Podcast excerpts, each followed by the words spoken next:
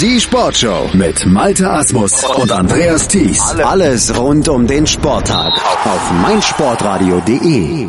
Gedrehte Rückstände und das Sterben einiger Favoriten sterben natürlich in Anführungsstrichen. Das waren die Headlines bei den World Open in Yushan in Sachen Snooker am gestrigen Tag. Da gab es einiges zu berichten. Wir fassen mal zusammen mit unserem Snooker-Experten, mit Christian Oemmeke hier bei uns auf meinsportradio.de. Hallo Christian.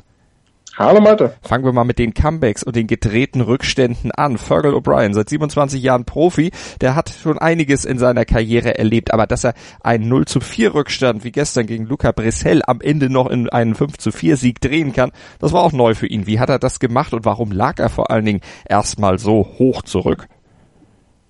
Naja, Luca Brissell hat äh, sehr stark gespielt vor dem Mid-Session Interval, äh, spielte vier hohe Breaks, 84, 54, 73, 53 hintereinander weg im Prinzip und ja, Fergal O'Brien bekam so keinerlei Chancen, auch nur irgendwie in dieses Match reinzufinden. Und nach der Pause hat sich das Match dann komplett gedreht. Luca Brissell kam nicht mehr in Breaks rein und Fergal O'Brien ist jemand, der zu keinem Zeitpunkt aufgibt. Da ist wirklich das Match erst beendet, wenn er die Hand des Gegners geschüttelt hat. Und ähm, ja, er, er kämpfte sich so äh, Schritt für Schritt in dieses Match rein, holte sich den fünften Frame, den hätte Bressel vielleicht sogar schon gewinnen müssen, wenn er hier äh, das Match über die Bühne bringen will. Wurde erst auf die Farben entschieden und danach hat äh, der Belgier im Prinzip keine vernünftige Gelegenheit mehr bekommen, beziehungsweise diese überhaupt nicht mehr ausgenutzt. Äh, Fergal O'Brien spielte dann noch Breaks von 121 und 96 zum Ausgleich und auch im Entscheidungsframe war er dann derjenige, der letztendlich ähm, die etwas besseren äh, Karten hatte und das dann auch schneller in Chancen umgemünzt hat und sich hier dann letztendlich souverän kann man sagen, den Entscheidungsframe geholt hat und mit 5 zu 4 dann tatsächlich das Match noch gedreht hat. Das ist eine sehr bittere Niederlage für Luca Brissell der jetzt auch schon eine ganze Weile auf ein echtes Erfolgserlebnis wartet. Also ähm, das wird ihm sicherlich nicht dabei helfen, Selbstvertrauen aufzubauen. Die Pause hat so das Momentum des Belgiers gekillt. Genau, also das äh, war ein quasi ein Match mit zwei komplett anderen äh, ja, Sessions, wenn man so will, zwei komplette Gegensätze, die da am Tisch standen. Bei Luca Dressel lief dann das Breakbuilding nicht mehr und Fergal O'Brien ist halt jemand, der beißt sich dann auch in so ein Match rein und genau das äh, ist dann dem Berger gestern zum Verhängnis geworden. Und da muss Brissell dran arbeiten, dass er sowas dann natürlich irgendwie dann auch über den Kampf noch äh, entscheiden und über die Bühne bringen kann. Denn bei Brissell ist es leider viel zu oft so, dass er dass, äh, dass er viel zu sehr auf sein Breakbuilding angewiesen ist. Funktioniert das nicht, dann funktioniert sein Spiel meistens auch nicht. Und das ist natürlich was, wo er allround technisch dran arbeiten muss, wenn er sich in der Weltspitze halten möchte. Auch Mike Chiven, der Chinese, lag gestern weit vorne, 4 zu 1 gegen Anthony Hamilton, aber auch bei dem kippte das Spiel dann noch und Hamilton setzte sich durch mit 5 zu 4. Fast ein ähnliches Comeback wie der von uns eben schon angesprochene Spieler. Ja, es war gestern, also gestern so ein bisschen die Geschichte des Tages. Ähm, Adi Carter, äh, Luca Brissell, Maishi Wen, die können da ähm, einen neuen Club aufmachen, derjenigen, die das, äh, den, den hohen Vorsprung nicht über die Bühne bringen. Anthony Hamilton spielte zum Teil richtig stark gestern, ähm, hatte dem Chinesen auch vor der Pause dann noch schon einiges entgegenzusetzen, spielte unter anderem Century, Trotzdem schaffte es Mai Shiven, sich eine 4 zu 1 Führung herauszuarbeiten, unter anderem mit zwei höheren Breaks, eine 60 und eine 69. Aber er machte dann genau das gleiche wie Luca Brissell, nämlich nutzte seine Chancen nicht mehr, um das Match ähm, letztendlich dann auch ins Ziel einzufahren. Der sechste Frame, auch hier so ein kleiner Wendepunkt. Ähm, da hatte Mai Shiven die ersten Gelegenheiten, doch Anthony Hamilton sicherte sich das und verkürzte dann nicht nur, sondern ähm, schaffte den Entscheidungsframe mit zwei höheren Breaks ähm, und mit einer 82 und einer 51 und das war's dann im Prinzip im letzten Frame. Lag erst äh, Anthony Hamilton ein bisschen vorne, dann sah Maishi Wen so aus, als wenn er in ein Break kommen könnte und das vielleicht doch noch über die Bühne bringt, musste nach 30 Punkten aber ab, äh, ab, abbrechen. Und Anthony Hamilton holte sich auf die Farben dann hier den Sieg. Das war sicherlich ein hartes Stück Arbeit für Hamilton, aber auch bei, für ihn wichtig, dass er nach dieser verkorksten letzten Saison so ein bisschen etwas bessere Ergebnisse einfährt. Solche Probleme hatte Mark Selby nicht. Der hat sich durchgesetzt gegen Jamie Jones, ganz klar, mit 5 zu 2.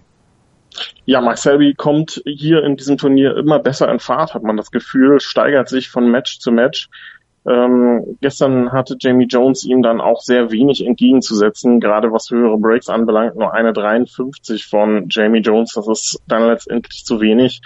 Und Max Selby hat dann auch die Frames gewonnen, die lange umkämpft waren. Gerade dieser sechste Frame, das war ein kleiner Mammut-Frame, den die beiden sich lieferten. Ähm, den holte sich Selby und dann stand es eben statt 3 zu 3, 4 zu 2 für Selby und das ist dann natürlich ein Vorsprung, den der sich nicht mehr nehmen lässt, spielte eine 75 und eine 52 zwischendurch und ja, steht so sicher in der nächsten Runde und das kann man ja gestern nun wahrlich nicht über alle Favoriten sagen. Zum Beispiel Neil Robertson, der steht da nämlich nicht. Der Mann, der ja noch in Riga gewonnen hatte und eigentlich auch einen guten Lauf in Yushan hatte, der ist raus, der verlor mit 3 zu 5 gegen Ricky Wallen. Ja, das war ein Break-Festival, was die beiden sich da geliefert haben. Und auch Neil Robertson war eigentlich gut im Match drin, spielte schon wieder zwei Centuries. Also der spielt momentan die, die äh, Century Breaks in Reih und Glied. Ähm, gestern hat es nicht gereicht. Ricky Warden war einfach der stabilere Spieler und vor allem der, der dann doch irgendwie ein, zwei Breaks mehr machte. 64, 61, 50, 55, bei Robertson 103, 55 und 106. Also es ging wirklich hin und her. Es war eigentlich verwunderlich, dass das Match nicht in einen Entscheidungsframe ging.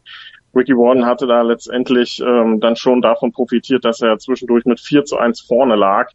Und hier war dann eben kein Comeback mehr drin. Ähm, Neil Robertson kam zwar nochmal heran, holte sich zwei Frames, aber am Ende ein 5 zu 3 Sieg für Ricky Warden, der die Ergebnisse auch sehr gut gebrauchen kann. Also das äh, ist bei Ricky Warden, der aus den Top 16 rausgefallen ist, auch durchaus ein bisschen Genugtuung, jetzt auch hier mal bei einem Weltranglistenturnier wieder ein bisschen größere Erfolge einzufahren. Mhm und Neil Robertson wird es sicherlich verschmerzen können. Und äh, Ricky Wallen trifft jetzt auf David Gilbert, der Ellie Carter nach 0 zu 3 Rückstand 5 zu 3 noch geschlagen hatte, dank eines Breaks im achten Frame mit 140. Und weil wir vorhin auch sagten, Favoriten sterben, Ding Junhui, der ist auch raus, der hat gegen Robert Milkins verloren mit 4 zu 5.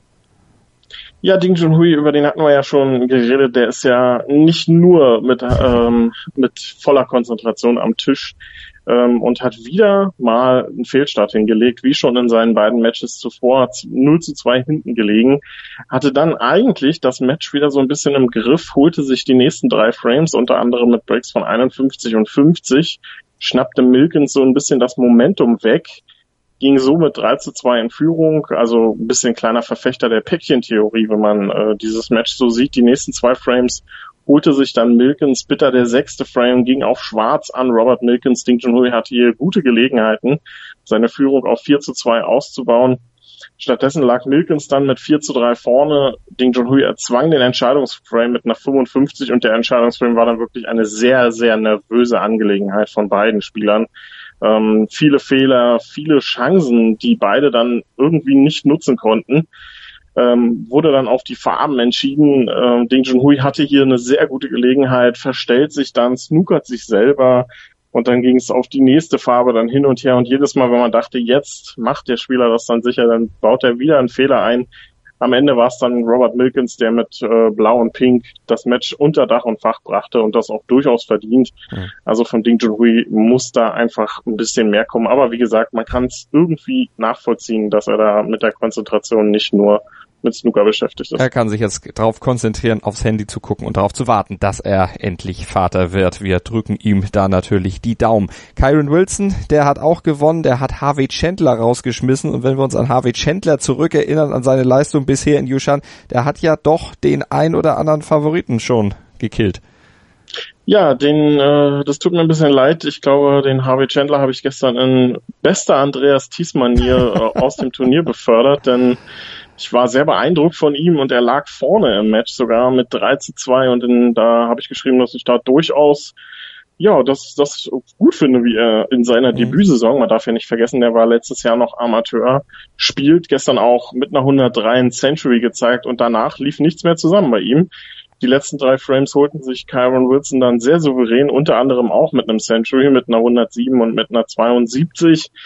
Ähm, zwischendurch noch eine 73 und eine 91 von Karen Wilson. Also das war eine sehr souveräne äh, Aktion, die Karen Wilson da gestern gezeigt hat. Ich bin sehr gespannt, ob äh, der in dieser Saison endlich ja seine Titelsammlung so ein bisschen vervollständigen kann, denn Karen Wilson als Halbfinalist der letzten WM Ähm, da erwartet man schon noch ein paar mehr Titel bei ihm inzwischen. Aber Harvey Chandler, da müssen wir uns, glaube ich, keine Gedanken machen. Der macht bisher einen sehr guten Eindruck hier auf der Main Tour und wer die Favoriten so ärgern kann, der muss da erstmal äh, ja keine Bedenken haben, dass das irgendwie in eine falsche Richtung geht.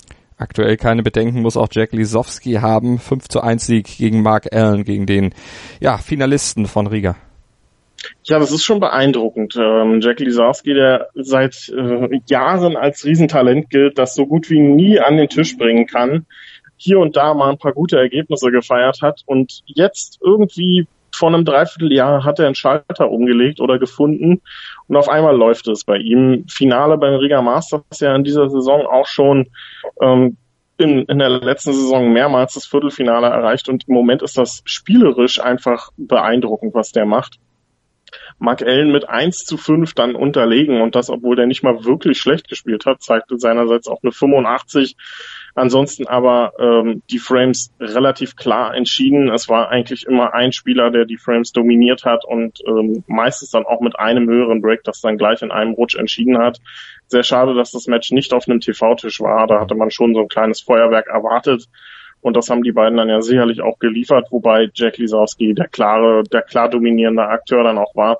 Da bin ich sehr gespannt, wie es weitergeht. Heute Karen Wilson, sicherlich ein anderes Kaliber. Das wird dann auch ähm, etwas mehr Frames geben, die nicht nur in einem Rutsch entschieden werden, sondern dann auch ein bisschen ähm, erkämpft werden müssen. Und das ist natürlich was, was Lisowski noch nicht so liegt. Da bin ich sehr gespannt, wie er damit umgeht. Lisowski weiter sein bester Freund Judd Trump, allerdings raus 3-5 gegen Gary Wilson. Ja, das ist ein bisschen überraschend. Äh, Judd Trump kommt noch nicht so ein bisschen in die, äh, kommt noch nicht so gut in die neue Saison rein. Ähm, hatte ja äh, beim Riga Masters ausgesetzt. Das heißt für ihn das erste Turnier und ja, relativ früh dann auch äh, Tschüss gesagt diesmal. Aber man darf es nicht nur auf Judd Trump schieben, denn auch Gary Wilson hat gestern eine richtig gute Leistung gezeigt. Ähm, zwei Century Breaks auf seinem Weg zum 5 zu 3 gespielt. Ähm, und Judd Trump, ja, der musste dann auch so ein bisschen äh, zu Rande kommen, damit dass er relativ früh mit 1 zu 3 hinten lag. Und das ist dann eben ein Rückstand, der nicht mehr unbedingt aufzuholen ist. Er schaffte das zwar, kam auf 3 zu 3 heran, aber die nächsten zwei Frames gingen dann an Gary Wilson, unter anderem auch mit einer 50. Judd Trump äh, fehlte da noch so ein bisschen, ja, diese, diese Konstanz, die ihn eigentlich auszeichnet. Ähm, ich bin sicher, dass er da noch in dieser Saison sich wieder steigern kann. Und der aktuell Topgesetzte nach dem Aus von Ding Junhui ist Mark Williams und der bleibt auch noch ein bisschen im Turnier. Der hat sich nämlich gegen Ben Wollaston mit 5 zu 2 durchgesetzt.